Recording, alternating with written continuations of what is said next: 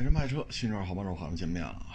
昨天没录节目呢，是因为太忙了啊，来的人太多，从早聊到晚。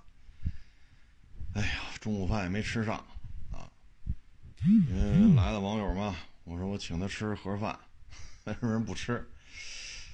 哎呀，人不吃，你说我也没法吃。哎呀，陪着聊吧，然后就从上午一直聊到下午啊，左一波右一波。嗯，其实这种聊天吧，虽然跟做生意没关系，但其实也是一个学习的过程啊。你会了解到各行各业啊都是什么样一个现状。嗯，就现在这个车行吧，现在你像新车啊，今天看消息说，奥迪交钥匙就交一把，它不是那个无钥匙进入吗？无钥匙进入的就交一把，因为芯片不够啊，所以呢。无钥匙进入，无钥匙，你不揣着钥匙吗？那改个芯片嘛，这个东西只能教你一把，啊，这就是现在芯片呀导致这个产能不足。然后呢，还有网友呢去订那个 GLC 杠 L，没车，啊，你先把钱交了吧，交了定金等着吧，没车。现在呢就是芯片吧，让这些豪车呢这个交车呀特别的受影响。所以大家现在要去买，可能第一你得保证有现货，啊，能做到有现货就不容易。第二呢，你说你优惠个十个点、二十个点，这咱就不好说了啊，因为车能传出来，能达到交车的状态，就已经挺难的了。所以你再去要十个点、二十个点的优惠呢，哎，反正看您吧啊，万一您这嘴皮子利索呢？反正现在车市啊比较紧张，这是豪车，小车呢，你像这致炫什么的，啊，这个也是没车，每家广丰店呀，每个月匹配的车源也没几辆，啊，它的到货量啊还没汉兰达多呢，啊，但是现在呢，很多人都买这种小车，第一呢，费用低，你看一点五自动基本上。加商业险的话，致炫啊，最低配八万来块钱就可以全办完了，包括商业险、购置税。所以呢，这车吧，挑费低啊，车价低，油耗低，保养费用低，保值率还特别高，好停车。所以现在这种车需求啊是逐渐在上升。但是呢，这车吧，最近这二年它一直就供货不足。最近这二年，我所了解的啊，不代表您当地啊，我就说我所了解的，每个月每家店，像这致炫啊、广丰店，一个月也就几辆，还没汉兰达多啊，就凯美瑞、汉兰达、雷凌都比这致炫供货量高。但是这车吧，需求特别多啊，你看这四个小车嘛，威驰、威驰 FS、致炫、智享，一万多台。啊，它常年稳定在一个月一万多台。这个现在呢，反正供货不足。嗯，像这种小车呢，是两年前就不足，啊，一九年的时候就不足，啊，二零年还不足，到现在现车也是比较费劲的，啊，不是说啊，你来我们店吧，这还有二十多辆呢，啊，二十多辆致炫，你挑去吧。这个可能您家门口那广丰店是，但是我平时打交道这些店不是，每个月就几辆，啊，所以您再挑个色儿吧，您再挑个配置吧。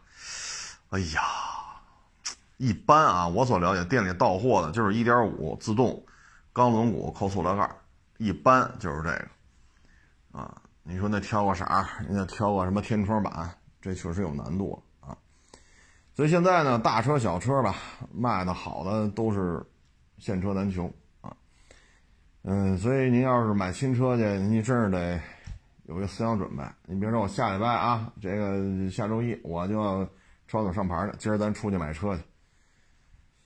哎呀，可能有些车型是没问题的，有些车型不见得啊。就这里边呢，就是各位得平时多走动走动。现在，嗯，供货不足，包括飞度上五月份吧，卖了八千台，啊，这个呢也是现车不足，现在优惠呢略有增加，原来优惠不都一千一千五吗？现在优惠大致啊只能过三千了啊，有的地方据说能到四千，但是一般来讲吧，就是三四千的量啊，就比原来的优惠大了点啊。这样的话，这个八幺八的车啊，七万大提裸车，嗯，毕竟款型新嘛。啊，所以跟致炫比，款型占优嘛，但是动力确实是退步了。啊，现在这飞度的动力是退步，它不像致炫，致炫升到国六 B 之后呢，动力还增加。这飞度升到国六之后呢，动力下降。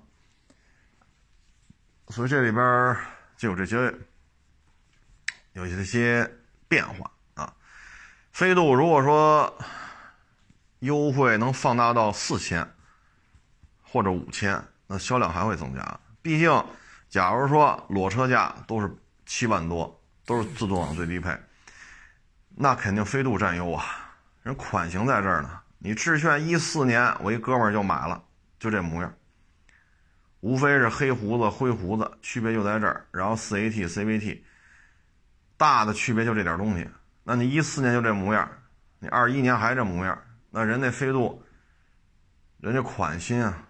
确实挺好看的，有什么说什么啊！这飞度确实比致炫好看，因为我们这附近就有卖这新车，天天从这儿过。那飞度就是看着就是比致炫好看，所以它如果飞度六月份如果想销量，现在没查到六月份数据啊。假如说六月份相比八千台再多一点的话，那它就得把折扣再放大点，比如说四千、五千。这个呢就取决于厂家了，这咱们说的不算。因为本田其他车卖的也还都行啊，他也不指着这车说事儿。反正现在吧，高的低的确实都费劲。你包括 GLS 啊，你包括这迈巴赫，你包括大 G，嗯，这些车能有现车就不容易了啊。所以你说再去，你你给我二十个点的折扣啊，所以各位就是真赚赚了。新车现在大概是这么一情况吧。啊店里边卖的好的呢，像1.5的卡罗拉雷凌，这肯定不算，它的占比特别低，基本上还是买那混动的，或者买 1.2T 的，这俩最起码是四缸的啊。嗯，其他的还都行，没有什么明显的波动啊，因为现在普遍就热销车型吧，就受制于芯片，卖不动的还是卖不动啊。像索纳时代，这玩意儿，哎呀。真是怎么就混成这样？是真卖不动啊！还有这胜达，你说这性价比多高啊？人家指导价才二十亿出头，这么大个，二点零 T 八 AT，是不是？全系标配六座，七座还得选去，可以了，还优惠好几万，卖不动啊！这真是没招了，现在。真是没招了！你要是说比汉兰达去 PK 去，这它这轴距也不短呐，是不是？胜达这个体格子也不小啊！你看现在咱国内这个汉兰达，反正目前看到的都是七座版啊，它没有，就是我说第二排啊，它不是不是都是七座版，就是第二排没有船长椅。但你看胜达人标配六座，人家第二排就是船长椅，所以很多事儿现在也没法弄，就是混不开的就真混不开了。你怎么说也是混不开，啊，人家吃得开的，怎么加价他也有人认，你这就没地儿说理去了。哎，反正我们这收二手胜达的话呢，确实啊，给的价也给不高，因为前两天来了一个一年半的胜达四驱次顶配二点零 T 的八 AT 啊，原漆原玻璃原胎，真是给不上价。转一溜够了，还是不满意。我说你这咋整？您这转一溜够了，对吧？在您报价基础上，我们再给你加加个小几千块钱，还嫌这低。就别人给他的报价基础上，我们再给加小几万，还还是低。我说那真没招了，这车不好卖。哎，它跟汉兰达不一样啊，汉兰达这玩意儿硬通货啊，这个可真是。嗯，不认这事儿就不好办了啊！这跟吃饭似的，我们就说豆汁儿不错，对身体有好处，比比去喝什么冰红茶呀、可乐、雪碧呀，呃，比喝那个强，但是你说没人认，啊，没人认，人宁肯喝可乐喝雪碧，人也不喝这个，不喝这豆汁儿啊。所以这有些人就是一个不认可，啊，这就没招了。哎呀，说起豆汁儿，我就想起这个，这个，这前两天安徽这个遛狗这个导致的这个餐饮企业出现波动啊。这个事儿啊，大概先了解了一下。男的呢是白手起家，农村农村里长大的孩子啊，真是一穷二白，啥也没有。初中毕业了，好像是，就出来干活。工地上给人家搬砖、翻沙子，因为你也干不了别的嘛，你也就干点这个。后来呢，干了一段，然后也是有机会嘛，就去了一个酒店当学徒。哎，这就算开挂了啊！然后学徒啊，然后到饭店干，然后跟老乡合伙包了一个，是大学还是哪儿包档口啊？包档口包了六年。这一下发了财了，发了财之后又去投，就是投资开酒店，酒店又挣了，又挣了之后又去投啊，最后就是身价上亿嘛。你像这个城市呢，也就是四五线城市啊，出事儿这个城市啊，就是他这遛狗不拴绳，然后弄死人孩子什么这那，狗比孩子值钱，这个事儿就是四五线城市。你像在这种城市当中吧，就是。咱们原来聊过啊，像这种城市一般来讲，嗯，因为四五线城市嘛，你副厅级可能都少，都少啊。你不像省会城市，什么南京啊、合肥呀、济南呀，是吧？或者像直辖市，北京啊、天津啊，啊，它它跟这也不一样。四五线城市可能副厅级的都少，那基本上就是几十个大几十个正处，啊，一两百个副处，然后底下有点科级。这种城市呢，基本就这么一个人员构成，因为城市小，啊，人员规模没有这么大，所以你来这么一个身家上亿的主，然后房地产呀、物业呀、餐饮呀，这儿也投资，那儿也投资，确实有钱，啊，所以这在当地这就是人物了。因为咱们之前聊过一期所谓的北上广深和所谓的这种老家这之间的差异性，咱们之前聊过一期，啊，那像在这种地方呢？这种身价，当然在北京这这不算什么，因为什么呢？你比如说你海淀有三四套三居室，那成，您这个大半个亿了，啊，大半个亿了，啊，你要有个四合院，好家伙，这一套可能就奔一个亿了。这在北京来讲，可能买几套三居室，你在海淀有三四套三居室，一百多平的，那你也接近一个亿了。但像在这种四五线城市吧。它就是框架，城市的框架，包括一个人的生长空间，基本上就这个框架内，啊，基本就这个框架内。然后呢，这个他媳妇儿就是抄着这个呢，说我们家狗比你家孩子都值钱，啊，是小时候村里介绍的，啊，然后呢，他在外边闯荡，他媳妇儿一人在家照顾老的，照顾小的，这样话，农村当中吧，相对而言呢，可能不强势，可能容易受欺负。呃，因为两口子都是这种学历嘛，文化水平也不高啊。等男的站住脚了，身价上千万了，把媳妇儿接过来，也买了房了，是吧？然后上千万、上亿，这个过程当中呢，就是男的可能吃了很多的苦，知道自己的钱怎么来的啊，一万、十万、百万、千万、一个亿。打拼了二十多年，但媳妇儿呢，相对而言可能就是城市、农村，就是角色转换过快。然后呢，这个小区呢，我看一下报道啊，这个小区的物业当中的大股东还是她老公，等于她老公在这个小区的物业当中也是有话语权的，啊，所以他就这样，啊，但是这种行为呢，就让人觉得你可以有钱，你也可以穷。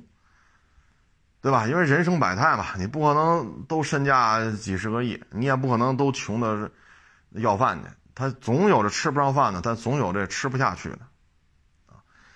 但是呢，你不能说，因为你有钱，所以没有你有钱的就是傻叉。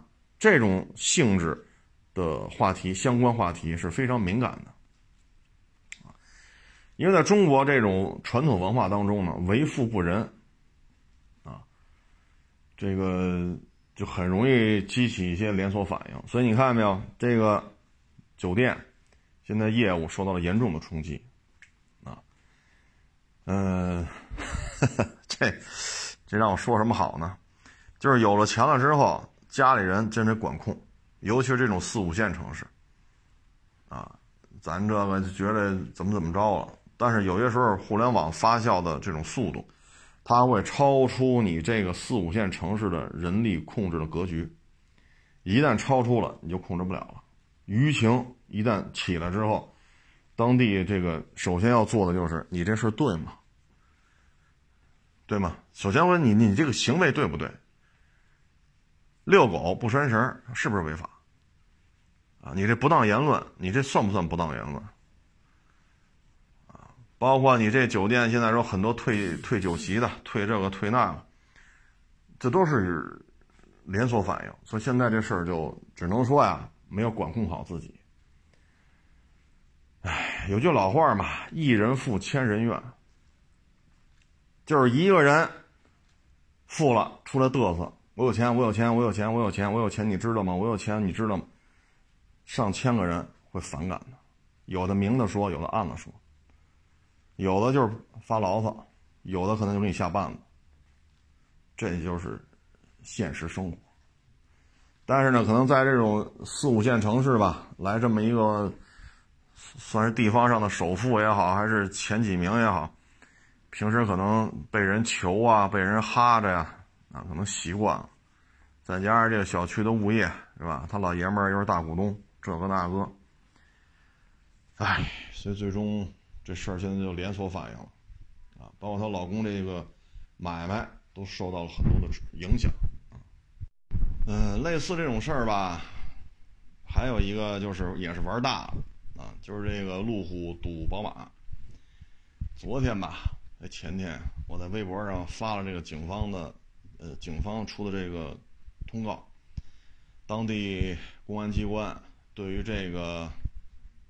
就拍这个视频的这个女的拘留了，因为什么呢？这辆宝马和这辆路虎，就这种车位纠纷是他自导自演的。这个呢，昨天我还没出警情通告之前吧，我还跟一些网友说呢，我说这个行为啊，如果是真的，那当地政府应该出面管控一下。啊，如果是真的话啊，当地政府应该管控一下。为什么呢？这你要投资的话。这也是一个三四线的城市，就是咱们这儿车位都这么胡来的话，那这营商环境就是个问题。这营商环境给人感觉是吧？这不是好事儿啊。然后呢，说完之后，下午吧，警情通告就出来了，啊，已经把这个女的叫敦姐嘛，就拘留了。这个让我们觉得是挺欣慰的啊，就是说什么呢？首先，他这个行为就是为了自己涨粉丝，然后实际上就相当于变相在抹黑。我不知道这是不是他的家乡啊？这个城市是不是他的故乡？我不知道啊，这我不知道。就实际上在变相抹黑了这座城市，啊，拘留他，我觉得是好事儿。啊，这个确实，这就当地政府你说招商引资啊，出政策呀，啊，搞绿化呀。搞基础建设呀，啊，说高铁呀、机场啊、公路啊、高速啊、什么国道啊，这得花多少钱才把这些事儿弄利索？然后你天天拍这个，一拍拍一百多天。但是话说回来了，我觉得这个可能当地这个反应还是慢了，因为一百多天了，他已经粉丝几十万了，这实际上对于当地来讲已经造成负面影响。这还是反应有点慢啊，因为这确实在给一个城市形象它进行拉低它的分数啊。你说你为官一任，你要招商引资啊，绿化你得做好了啊，夜间的照明得做好了，监控探头得装够了，人家来投资的晚上出来溜达溜达，人家保证足够的这种技术技术防控啊。治安都搞好了，警情反应得快，你得有配套的医院、配套的学校，人家来招商引资了，人来了，你这附近居住环境怎么样？啊，医院呀、超市啊、学校啊，啊，有的城市可能有地铁，有的城市没地铁，那没地铁，你这个地面的公共交通又怎样？等等等等，你操碎了心才能把一个城市方方面面，哎，都往上走一走，往往上努一努，然后再去看我们当地有什么特点。人家有什么需求，能不能达成共识啊？让人家把这个企业设在我们这儿，呃，采购啊、就业呀、纳税呀，包括包括相关产业链呀，啊，什么物流啊、上下游的供应啊。其实，作为一个当地政府来讲，把这事儿都捋下来，相当耗费精力啊，这都不是钱的事儿。哎，所以你这么拍一百多天啊，我觉得啊。以后咱们这小视频啊，应该也立个法，就是你这胡说八道的，就应该给他下架封号。啊，就原来咱说啊，今儿网友来卖车，他爸要死了，卖车救他爸；明儿他又来一网友，他妈要死了，卖车救他妈；后儿又来一网友，他前女友要死了，卖车救前女友。哎呦我老天哪！哎，就是我也干二手车啊，这好歹也算是。收过一一两个车，卖过一两个车的主了。哎呀，我说这家伙，这你们家这车行是不是开在八宝山门口这个？啊，你像这种纯粹是胡说八道的，这就应该封号了。你别搁那拍了，你有那本事你就收去，你有本事你就卖，你别搁那霍楞来霍楞去了，天天人间悲剧。哎呦，我人间有大爱，是吧？啊，什么这个那那这，我们有爱心。哎呦，我老天哪！忒假了，真的是忒假了，就这种，这这感觉现在二手车的中国二手车的发展离不开北影，离不开中戏，离不开上戏，啊，就离不开这些学校了啊！再一个呢，就是这停车位的纠纷到底应该怎么做？你说砸了他的车，划了他的车，啊，还有说拿五零二堵他锁眼儿。啊，有拿怎么着堵他排气管子？首先损害对方财产，金额到了立案标准，你是吃不了兜着走的，你就得进去。啊，尤其是这个宝马呀、路虎啊这玩意儿，咔咔咔划两道，蹭一块玻璃，哎呦喂，这这要三五百块钱能修好那也行，那问题是你修不好啊，三五百块钱。所以有些人不是以暴制暴，啊，其实这我觉得还应该有明确的立法，就是关于停车位纠纷的，啊，就应该有，因为这只能是公安系统嘛，因为他们有执法权。你让物业说拘了他，这这物业也没这两下子啊，就应该是有一个专门的立法，啊，说我能证明这个车位我交了钱了，我跟物业那儿交了钱了，长租，今天还在有效期内，或者说我有产权。这个车位是产权的，我我有证儿，这车位我有证儿，每个月说一百块钱啊，还是多少那个费用我也交着呢。当我能证明这两件事的时候，这车换这车怎么办？啊，应该有个明确的一个说法，是交警来拖走，然后处以多少钱的罚款，多少分的这种扣，还是说派出所出面怎么怎么着？啊，当。怎么怎么，这这还是得有一个明确的说法，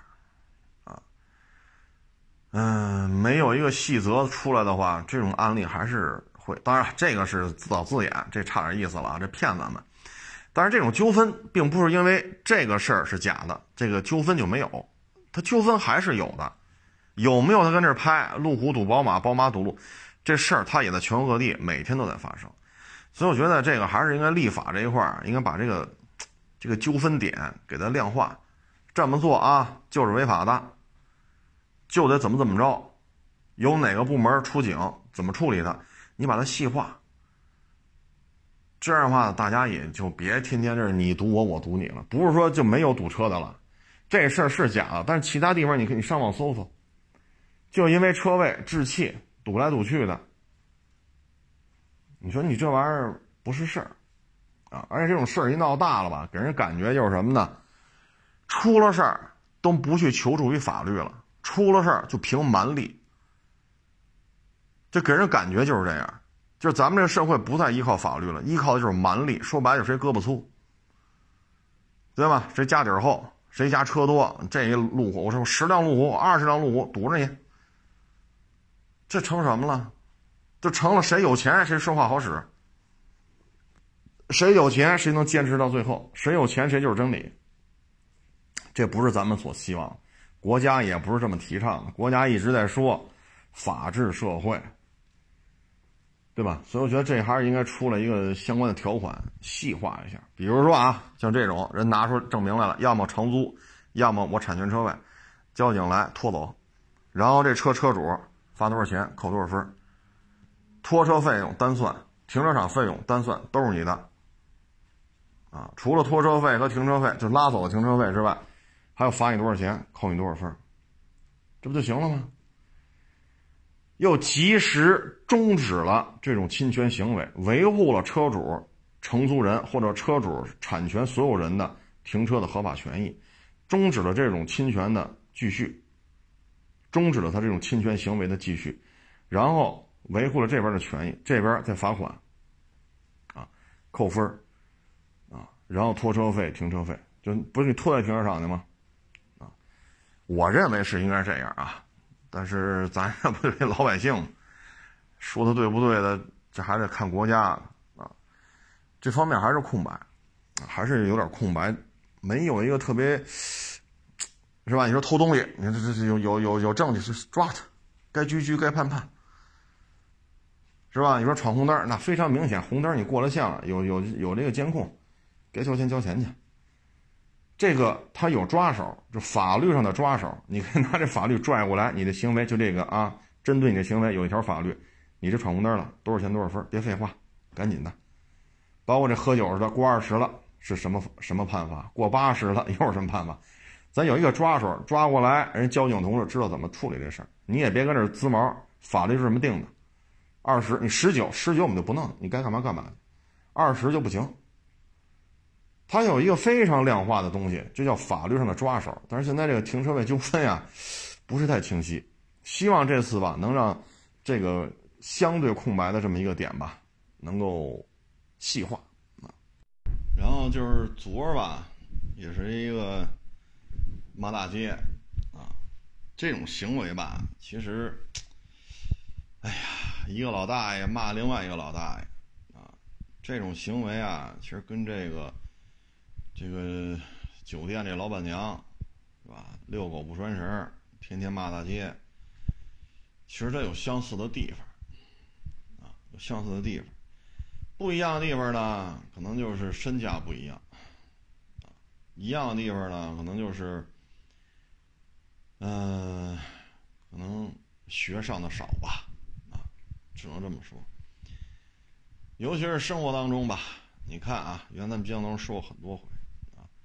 你对这个酒店呐，啊，包括这个吃饭呐，啊，包括这些保洁阿姨呀、服务员呀、保安大哥呀，啊，客客气气的，这是一种状态，啊，吆五喝六的又是一种状态，啊，嗯，你比如说你去吃饭去，跟人服务员这个那那个这个，啊，实际上呢。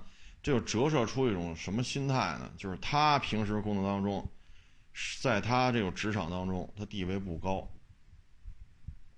啊，他的这种忍耐也好，被压制也好，或者他的职场生活当中被呲的来呲的去，可能是常态，但是他没有办法，所以出来大爷消费了，是不是？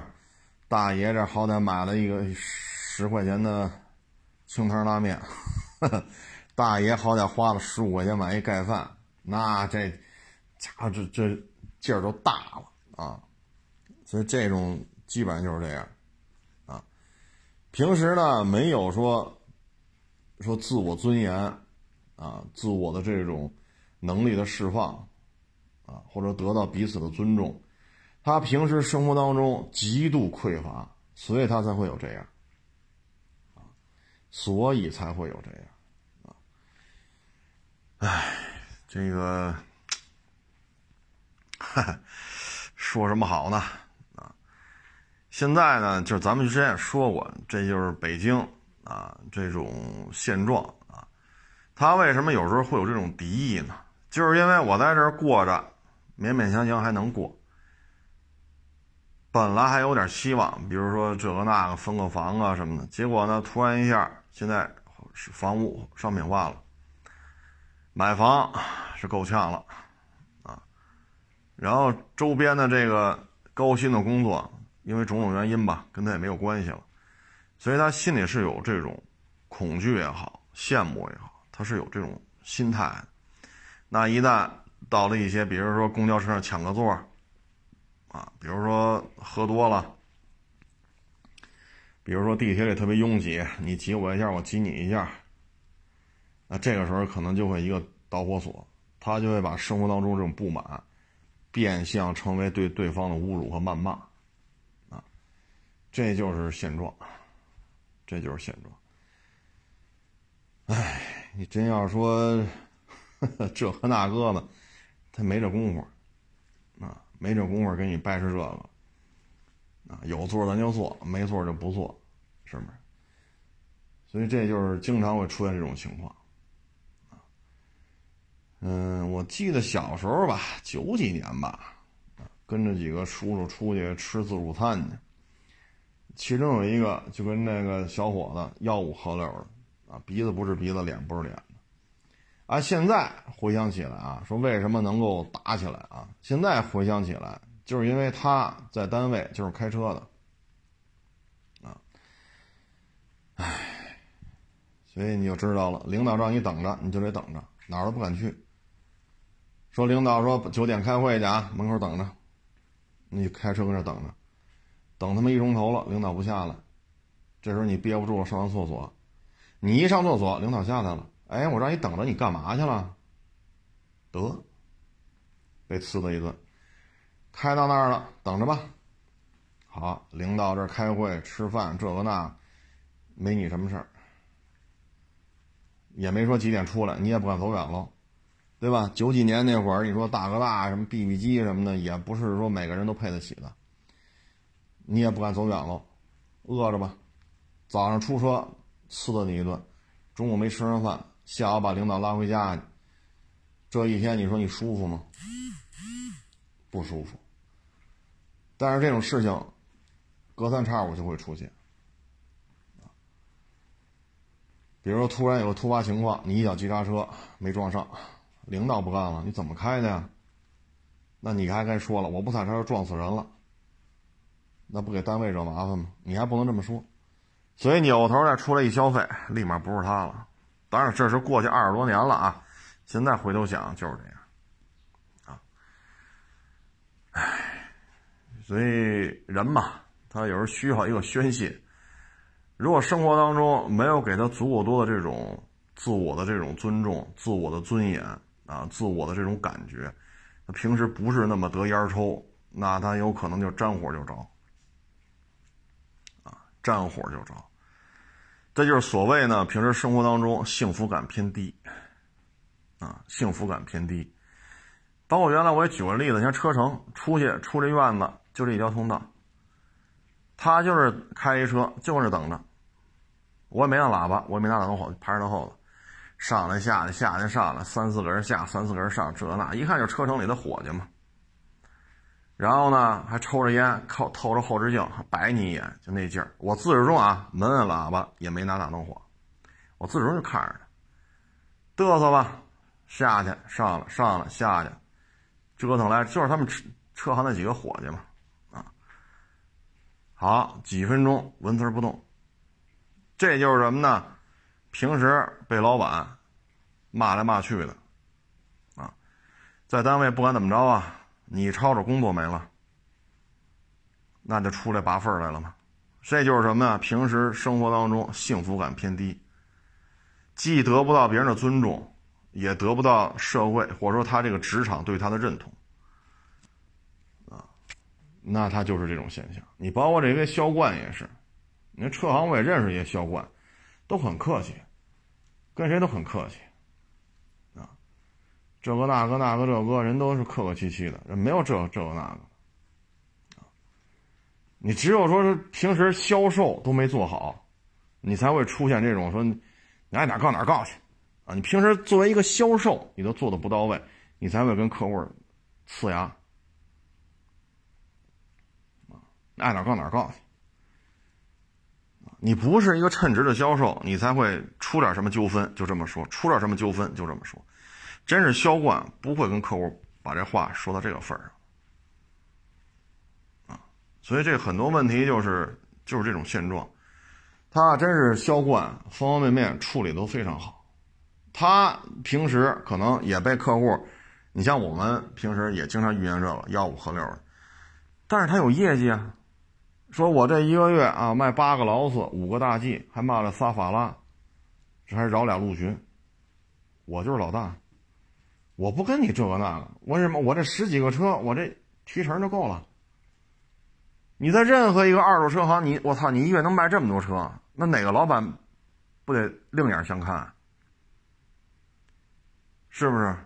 加你这么厉害，那不行，哪天方便搓一顿，是不是？又，卖的真好，搓一顿？或者说，这个提成提完了是吧？卖这么好，成，再给他拿几千块钱，确实卖的好啊。人家不会说出去跟这个吆五喝六，跟那个吆五喝六，只有这个平时作为一个销售都不太称职的，才会出现这种言谈话语。啊，你琢磨琢磨吧，这事儿就是这样，销冠就是销冠的状态。你混不下去的销售就是混不下去的状态，这都是有因果关系。你多走动走动，多在车行当中转转，你就知道是一个什么样的现状。这两天吧，这个买房呢我看纠纷有点多啊。最主要的就是这学区房啊，你比如说这个交了一百万，定了个五十平米的老破小啊，要多少钱呢？连交的税费啊、中介佣金啊，可能一千出头。但是呢，现在一看这画片哎呀！十八九万一平的和这九万十万一平的，好像上好名校的概率差不多啊！而且好像这便宜的学区不是便宜的这片房子，倒能上那个好的学校。你买了这十八九万、二十万一平的，反而上不了这好的学校啊！所以这纠纷啊，确实有点多。而且现在到什么程度了呢？比如一千零五十，现在交一百万定金，你说这房我不要了，定金能不能退我点？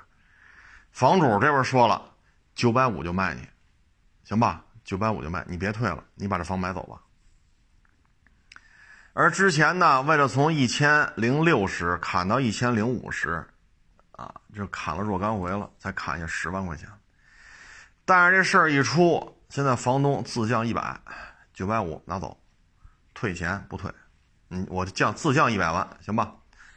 短期之内呢，这个靠学区炒起来的。确实就比较麻烦了，啊，可能会有一个回调，但是呢，放长远来看吧，毕竟是二环里啊，差也不会差在哪儿啊。包括你像这个南内十路啊，像这一片儿虽然说二环外吧，但是也不会太差，毕竟位置什么的还是还是在这儿啊，地段决定一切了。但是短期之内肯定会有一个调整。这里边昨儿吧，一网友来跟我聊了啊，哈哈哎，他是怎么怎么个情况啊？他把这个五环外两套房子卖了，买了德胜学区，说是个地下室还是怎么着来？这肯定这居住品质就很差了啊！你谁谁愿意买地下室啊？是不是？你这个。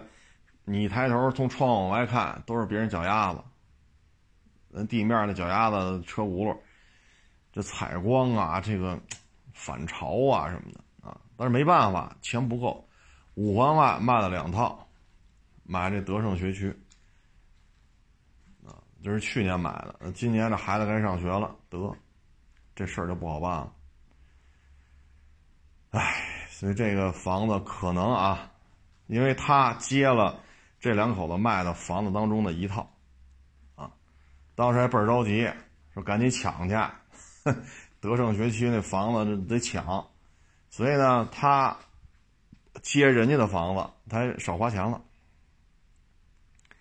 人不是卖两套吗？他接了其中一套，人人自自降身价，然后赶紧去买那个去。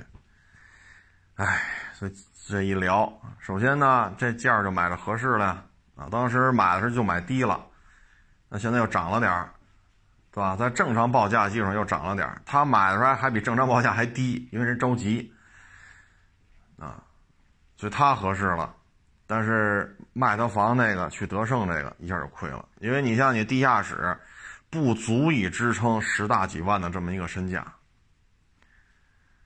唉，所以这有些事儿吧，唉，我我个人感觉啊，可能还是孩子自身的天赋最重要。嗯，昨天回家累了嘛，啊，我说坐那沙发上吹着空调，说话说的我嗓子都冒烟了，饭也没吃上，正好呢看了也是哪个频道啊，四五个家庭，每个家庭都带一孩子来，不是明星啊，不是明星，就是七八岁的小孩都是普通人，然后爬一个山，那山呢就是好多那种，嗯，比如说电脑。显示器这么大的石头，或者单人沙发这么大的石头，它大概是一点五公里长，这么一个石头坡。然后呢，从山底下爬上去，啊，就是这么一个亲子活动的这么一个算是综艺吧，啊。然后呢，四五个老百姓带着带着自己家的孩子呢，这时候你清晰的看出来什么叫天赋，啊，你看啊，其中有一个孩子。小男孩他爸爸皮划艇运动员，他也八岁，这小孩都是八岁啊。他爸爸就带着他滑雪，呃，皮划艇、冲浪、攀岩。因为你你一看采访他爸，一米八将近一米九，骨架子特别大，然后呢，这个身上的肌肉比例一看就是运动员，啊，然后呢，这孩子虽然也是八岁吧，但是明显比别的孩子高一块。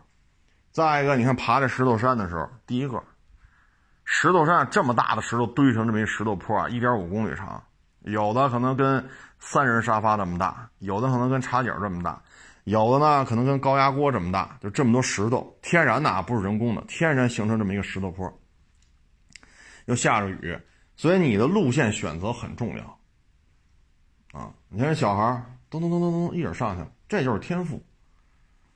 他爸爸就是运动员。啊，到现在也保持非常好的一个体型，啊，游泳啊，冲浪啊，皮划艇啊，攀岩呐，你看这小孩这就是天赋。另外一个呢是画画的，啊，他们家孩子画画啊，画各种这种花花草草啊，画人物啊，哎，拿根铅笔画来画去，画来画去，画的还挺好。你看这爬着，好家伙，这小孩十五分钟爬上去了，还下着雨呢，很滑，这石头。这个三十分钟，这就是天赋。但是说画画，这小孩就是最棒的。为什么呀？他爸就是画画的，家里有画室，天天他爸跟这画，他打小就跟着看。这就是天赋，啊，这就是天赋。运动员的孩子，你看这运动方面就是有天赋。这画家的孩子画画就是有，就是有天赋。拿张纸，拿根铅笔，哒哒哒哒哒哒哒哒一画，嘿。有模有样的，所以这有时候孩子天赋是很重要，他就不是学习这块料，他这就屁股上长钉子了，他就坐不住。所以你让他学个什么，学个什么中文呀，学个什么财务啊，他不愿意坐在这儿干这个，学了也白学，越学越烦啊。所以学区房重要吗？重要，是不是？中关村一二三小、清华附、北大附、史家胡同，这都是巨牛的学校，对吧？这个这名字往这一戳，就就让人家敬仰。咱也知道学校好，但是你孩子是不是这块料啊？有好说的，有不好说的；有好动的，有不好动的；啊，有好吃的，有好有好画画的。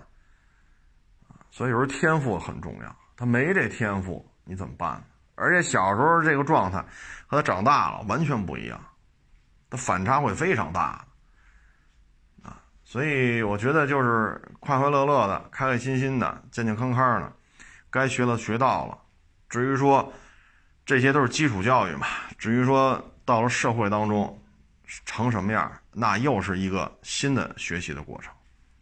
这个都是应试教育，为什么呢？做卷子，这卷子都是有标准答案的，你做到标准答案了，这事儿就 OK。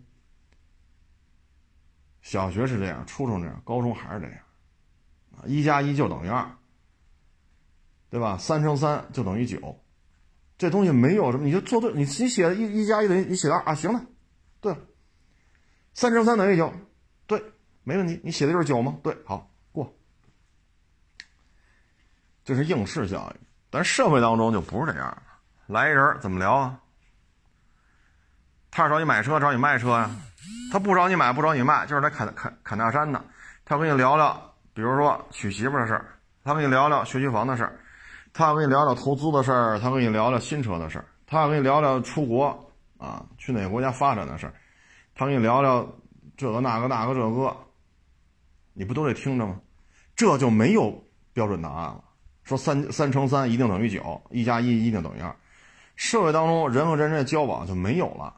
你只能说尽量不得罪人，尽量别侵犯自己的利益，面上事儿能过就全过，你能做到的也就是这样，没有标准答案，啊，唉，学区房就是一个应试教育的一个呵呵众多选项之一，唉，不是绝对的，啊，当然有，肯定咱们，咱咱也去，这不是买不起吗？二十万一平，我也消费不起啊，唉。所以有些事情，我觉得还是天赋吧，否则的话，你像这个，昨晚上跟我聊这个，卖两套买一套，人家两套五环外，户型啊、朝向啊、楼龄啊，还都挺好的，住着舒舒服服的，还住一套租一套，没毛病吧？小日子过得滋润吧？得卖了，卖二换一，弄一半地下室，你说你这事儿？你这没法聊了，这个，啊，你这怎么聊啊？我们家还一亲戚也是嘛，去年买学区房，当时买的时候我就说：“哎呦，我这学区现在政策要动，这会儿买学区房，那果不其然，这两天不是都出出这个具体政策了吗？得，他们家那套房跟学校就隔条马路。”本来就是画片儿是能上，但现在上不了了，啊，所以这亲戚你说再见面你就没法聊这事儿了，你没法聊这事儿了。嗨，反正就是落套房呗，是不是？不像刚才说那个似的，好家伙，买一德胜学区地下室，哎，原来都是正南向。两居三居的住着，是不是？住一套租一套，你说小日子过得没毛病吧？踏踏实实、滋滋润润的，你这成什么事儿了？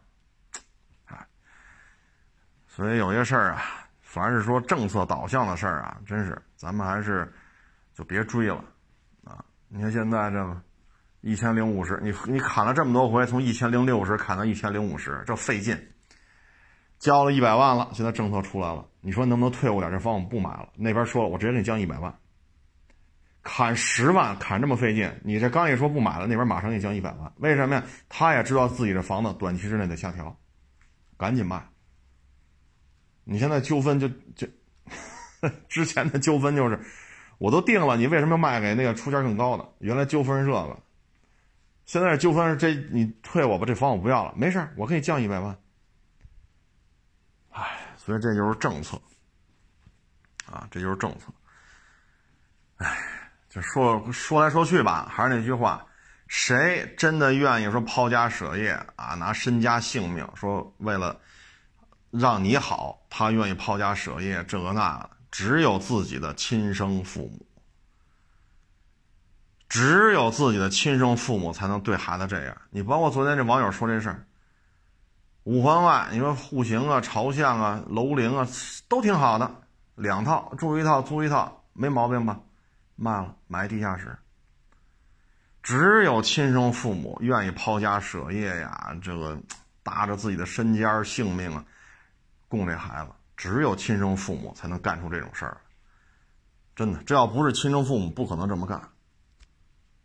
这就是为了孩子，啊，就这一点来讲，人家这两口子这么办，没毛病，咱那必须得给人点个赞，这是真真是拿孩子当一个 当一个宝了啊！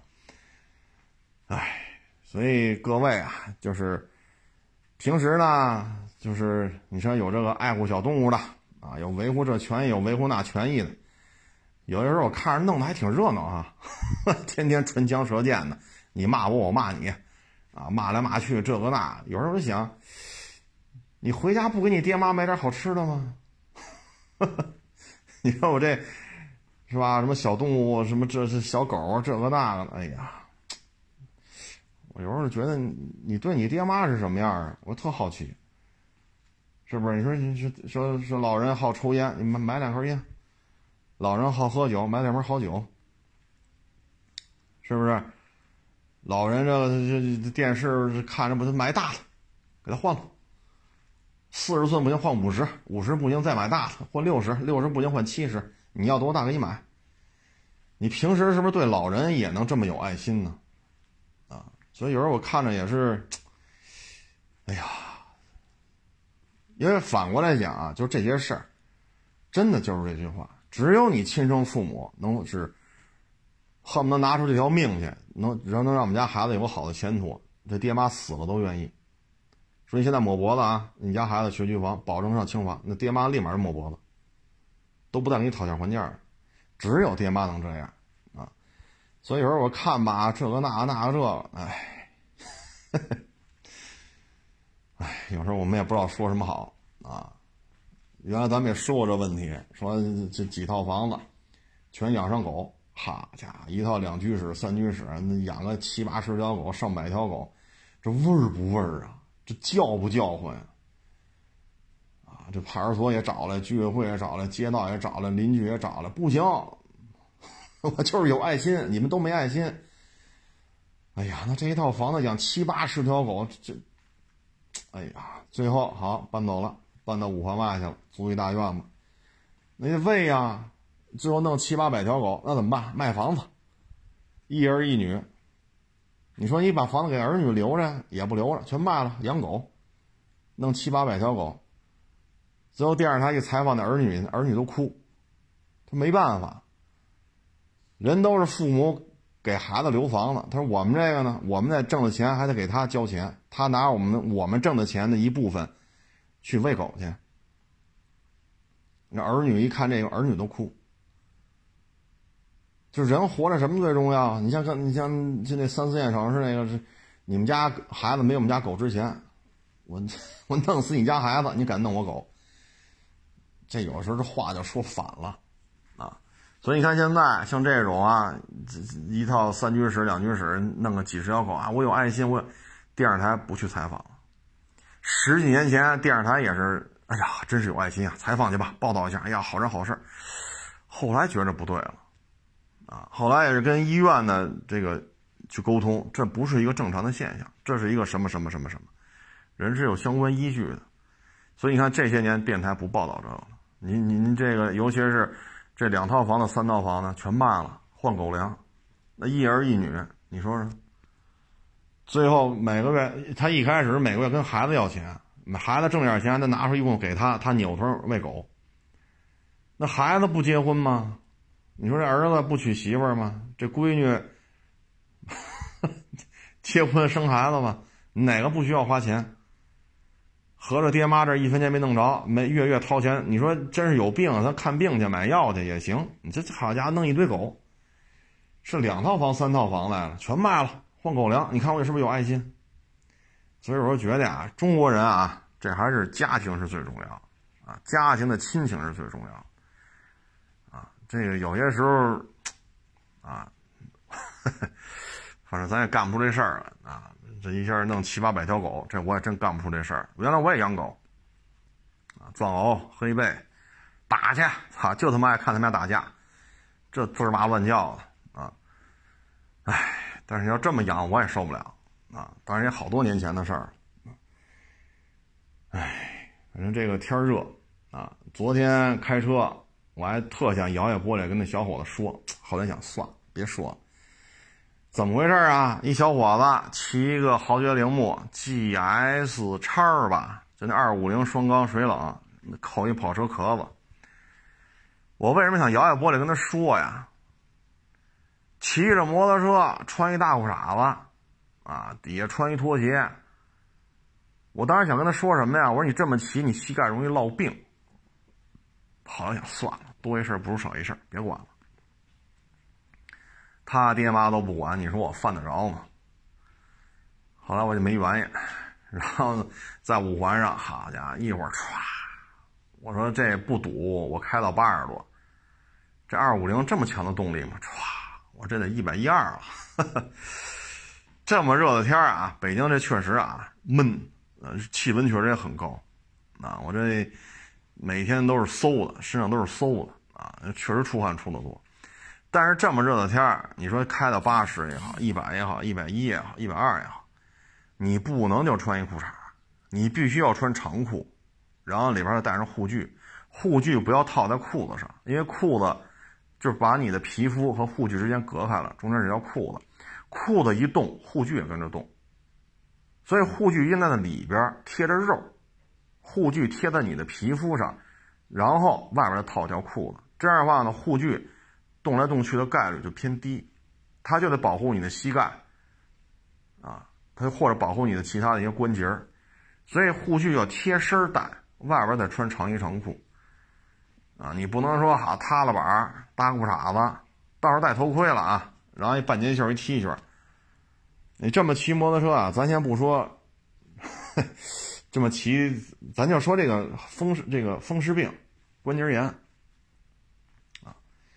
所以咱们听众朋友啊，你身边要这么热的天这么骑的啊，到南方无所谓了啊，就是北方早晚啊，早晚的时候不是这么的热啊，你不像现在，你说你去三亚，哎呦我老天，或者说你这会儿去吐鲁番啊，那是热的是真是不行啊！你像北京早晚这么骑，对身体是有有害的。啊，而且有些病一旦得了不可逆，尤其是膝盖，啊，所以这个就是小常识吧，啊，这膝盖要这样的不可逆，你说可怎么办呢？你看那岁数也不大，虽然戴个头盔吧，那你看这状态也不大，也就二十来岁，顶多三十，啊，所以这个身边如果有，还是跟他说说，啊，跟他说，像我们这个陌生人，谁也不认识谁，我一摇摇窗来。说人家，那不找骂吗？是不是？呃，还有网友问啊，这不是降准了吗？又释放了是多少？一万亿是多少啊？这降准啊，这主要是什么呢？去年咱这出口贸易啊是增速很快，嗯，今年吧天热一来，出口贸易这个增速啊有点顶不住了。啊，因为就这么几个点嘛，内需，啊，基建，出口，那现在这个出口增速明显放缓，就这两个月啊，所以它有的时候确实，这个我觉得主要是跟这个有关系，可能还是要扩大内需吧，啊，至于说炒房去，你看现在都管管控成什么样了？有一部分城市二手房贷款都严格管控了，啊，所以这明摆着就没想让你炒房去，啊，就弄成这样了，这房价还涨呢，啊，尤其是像北京一些沾点地铁啊，哎，沾点学区啊，啊，沾点位置的呀，你看全涨，啊，涨十个点的都不叫涨，啊，涨二十个点、三十个点，就过去就这一年多，北京。所以现在不希望说这钱进入房地产，还是希望去做实业。但是怎么说呢？其实现在做实业确实也是蛮蛮难的，因为呢，就是各个行业吧，对于自己这个收入啊，持一个悲观的态度。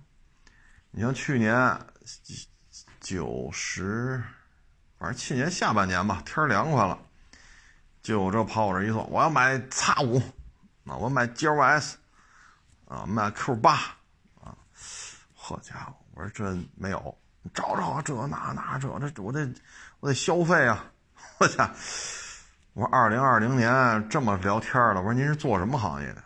我这线下教育，啊，啊不是线线线上教育，线上教育，啊，今年你再看看。啊再一看朋友圈，哈，找工作呢。去年火的不得了，啊，恨不得一个月就得挣个十万八万的，甚至是一个月挣十几万。今年呢，找工作呢，所以很多人对这个收入预期啊不是太乐观。嗯，出口这一块吧，也是种种原因吧，增速不如去年了。那房地产这一块呢，现在基本上就是新房是有限价。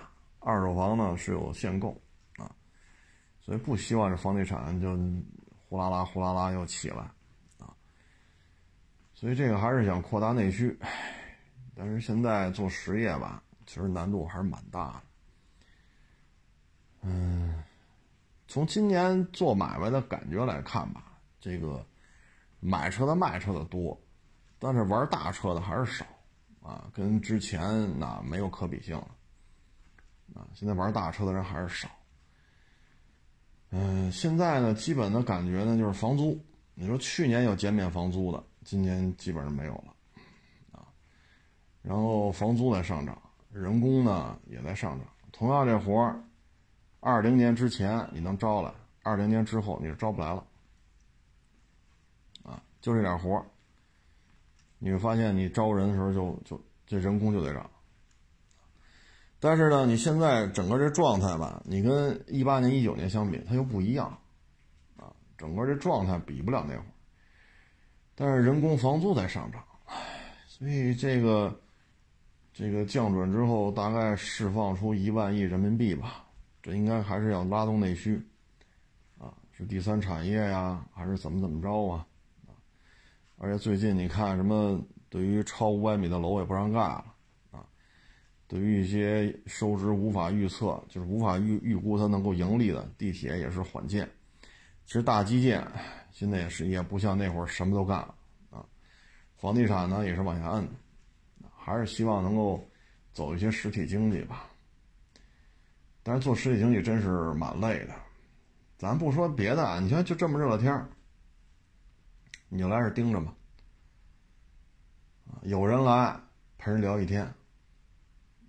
有聊买房的，有聊修车的，有聊这个这个四 S 店什么车没货，什么车有货的，啊，有的聊这个孩子这个考学的，啊，就聊什么都有，你也得接待。你说这一天一人没有，你也搁那逛灯，啊，所以做实体经济累就累在这儿，你不在这盯着就不行，啊，盯着吧，确实。你也不能说每天都好家伙，这这那，所以现在做实体经济确实是有难度的，啊，你为什么说现在公立的这些医院、学校啊，现在都觉得这儿好？尤其是去年学校停了九个月，啊，你多少私立学校扛不住，私立幼儿园扛不住，你现在就是公立的，啊，最起码过去那九个月。去年北京这个学校不停了九个月吗？你最起码工资照发吧，五险一金照上吧，相当于拿着基本工资待了九个月，你私企行吗？所以现在呢，就是都愿意去找这种工作，公立的幼儿园、小学、初中、高中，啊，包括公立的医院，哪怕社区卫生站，啊，他也愿意去。为什么呢？就是收入有一个相对稳定。唉，就现在这种状态，就愿意消费的人呐，心气儿不足，啊，心气儿不足。嗯，所以看看吧，看这次一万亿释放出来，下半年国内的这种内部的循环这个状态，是不是有一个拉升？啊，从现在看吧，这个疫苗越来越多。自己能生产疫苗的这些国家呢，内部疫苗打的都差不多。那现在逐渐疫苗呢开始向这个生产不了疫苗的国家去提供是援助也好，是是卖他们也好。你再这么打一下去，打到明年疫苗有一一半以上的地球这些老百姓，不论是肤色呀、地区呀、国家呀，那打了之后呢，明年可能经济好转，那也就是说呢，很多订单就不都一一窝蜂的找咱们这边了。嗯，看吧，反正这是一个漫长的过程，啊，这次疫情吧，整个重新洗牌，啊，重新洗牌，很多行业呢在疫情当中爆发，很多行业在疫情之后呢迅速衰落，这个校外教育就是一个非常鲜明的案例。去年做线上的，你想想，叉五、叉七、GLS、Q 八，一张嘴就是准新的。啊然后今年再一看朋友圈，找工作呢。唉，所以这个跌宕起伏吧，我觉得过去这一年半，应该说让大家越来越务实了，越来越务实了啊！昨天是一网友给我发一小视频，看完之后我也挺感慨的，也是一小伙子，三十嘛，现在是送外卖的嘛，他就说自己也风光过，啊，也嘚瑟过。啊，不说一夜暴富吧，最起码也是蹦着脚尖往起蹦，也离那成功人士距离也没那么远了，啊，然后大学一毕业，啊，做什么做什么，一年能挣个三十万，啊，挣完三十万，啊，挣完三十万之后，就为了显自己有钱呢，说老家来人了，来北京了，哪怕是过去谁也瞧不上谁，有仇结了梁子了，那也得穿着一万块钱的西服。八千块钱的裤腰带，是吧？这一万五的皮鞋，一万多的手机，也得主动找人家掏钱请人吃饭，而且显得最贵的，啊，就得五星级大酒店摆一桌，啊，其实你是有什么可聊的？谁谁跟谁都不熟，啊，就得显摆自己在北京混得好，啊，你说这人行头得花多少钱？衬衫、裤腰带、皮鞋、手机，啊。大金链子、戒指，你这么一这这一身没个十万八万，置办不出来。你像金链子还好，这还有点增值啊、保值的这种，多多少少沾一点。你说这衣服、鞋，尤其是手机，这玩意儿都是快消品你说一年挣三十万，你为了一身行头十万八万，谁来都得请。啊，什么贵吃什么，什么贵喝什么。最后呢，这点钱糟了，造完之后买卖也不行了，现在送外卖。那问他为什么这样？嗨，有钱不知道该怎么花了，一有了钱，说一年能挣三十万，就不知道怎么办了，就得让所有人都知道啊，我很有钱，你知道吗？脑门贴我很有钱，背后贴你知道吗？现在老实了，踏踏实实送外卖，一个月挣这几千块钱，所以有有些时候就是这种摔打，这个疫情其实就是对所有的这个社会当中的每一个人都是一次摔打，摔打之后呢，大家对于消费越来越谨慎了，啊，所以你看没有？现在的新车，A B B 豪车。卖的非常好，为什么呢？有钱这个阶层，人家不在乎。中端车型销量增速不是太好看，低端车型就是裸车价十万、十一万、十二万，以这个界限往上三十万往下，这个价位的不是太好卖，啊，不是太好卖，可能擦点边的，就是 A 四啊、宝马三系，这这算擦点边的，这还行。再往下一点的，再往上一点的，十一二万往上，二十大几万往下，卖的好的就不多，增速明显不如过去。这就是两极分化，啊，可能老百姓觉得这个收入预期不是太乐观，啊，所以你才会出现这种丰田四个小家伙老卖一万多，这么老的车还卖一万多，包括像轩逸这样的，一个月卖好几万，朗逸这样的卖好几万。已经有两三年的时间了，轿车排行榜当中前十名，我们已经很难看到 B 级轿车。但是你会发现，哎，这些别克英朗可能八万五六、八万七八包牌，自动挡带天窗，下边就是宝马三。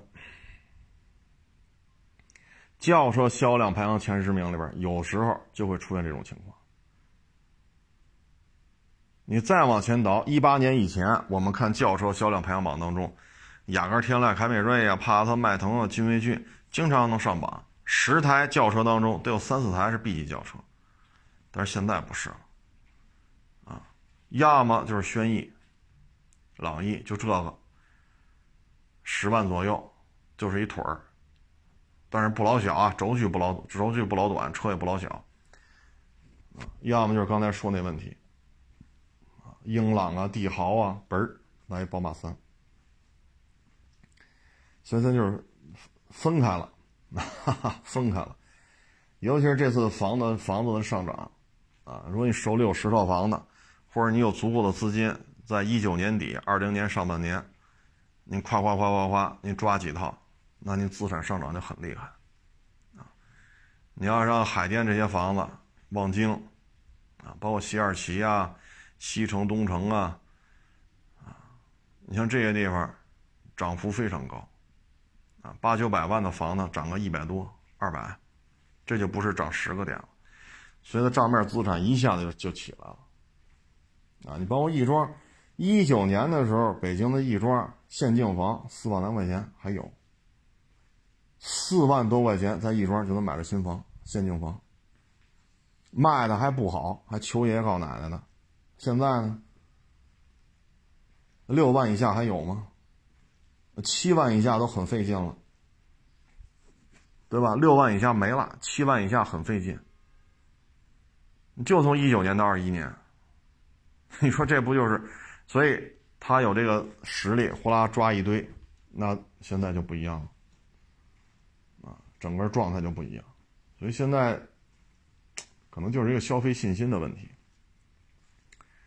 经历了这一年半吧，有钱舍不得花，啊，因为发现现金流太重要，房贷、车贷、孩子呀、老人呢，这都是挑费。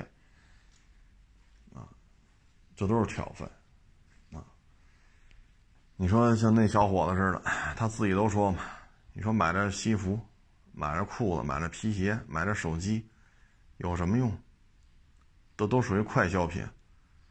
只不过手机这快消品跟可乐、雪碧、冰棍这种 快消品呢，可能他手机还能扛个两三年啊，两三年。你一瓶可乐你不能喝三年啊，它但是它也算属于比较快的一个消费产品。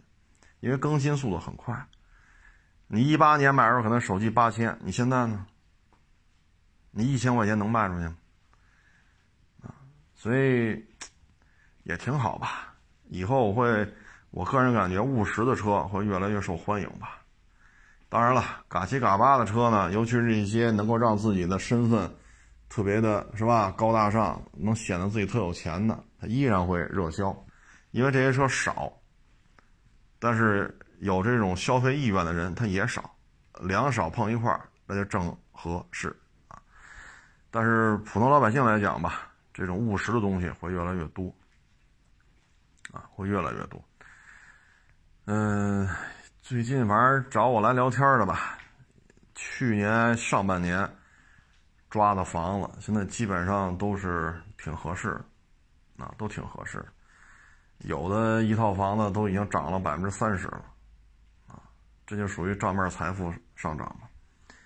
昨天我还跟网友聊呢，啊，你说做生意也好，上班也好，你的收入、你的现金流相对而言就这么个状态，你说谁谁谁，好家伙，拿了十万创业，过一年亿万富翁，这个 这没有普遍意义，啊，这没有普遍意义，绝大部分做买卖。上班就是一个相对稳定的现金流，但你要说出现这种攀升，那有些时候可能就是这样，啊，就是你比如说像房子这种问题，啊，那可能就是一个攀升，啊，你像一三年、一四年你要买了呢，那会儿团结湖还两万两万多一平，现在团结湖，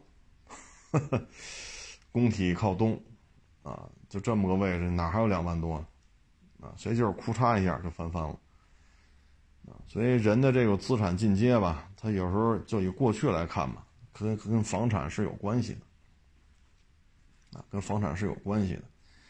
你包括拆迁啊，可能原来这房子你买的时候三百万，这拆迁完了之后给你的房子，买的时候时间早，拆迁完之后，库嚓，这房子值七百了，值八百了，啊，所以有时候就苦哈哈上班吧，确实有苦哈哈上班的好处，啊，但是像咱普通老百姓吧，你说炒过股啊，炒过基金呐，确实也是有难度，啊，你得有足够的专业知识，啊，所以为什么这么多人？这么控制还要去买房，啊，就是因为这东西啊，在中国人的传统思维当中，有套房子踏实，啊，你不用跟他说租售比不合适，这那那这，你不用说这个，啊，普通老百姓听不懂你说这个。这套房子月能租三千，那也行，我落三千是三千，我踏实。你给他讲半天 M 一 M 二，这。人民币的 M 一 M 二是什么状态？这个那，你你说他也听不懂，唉，反正希望下半年吧，啊，在出口这个增速放缓的情况下吧，看下半年能不能活跃度再好一点。总体看吧，今年的这个客流量比去年高，啊，但是消费信心能觉出来，普遍还是不足，啊，嗯，车圈的事儿占一部分。外部的各种因素占一部分，但是总体看吧，还是得干好自己的事儿，这一点比什么都重要，啊，行了，咱这个不多聊了，谢谢大家支持，谢谢捧场，欢迎关注我的新浪微博“海阔试车手”微信账号“海阔试车”。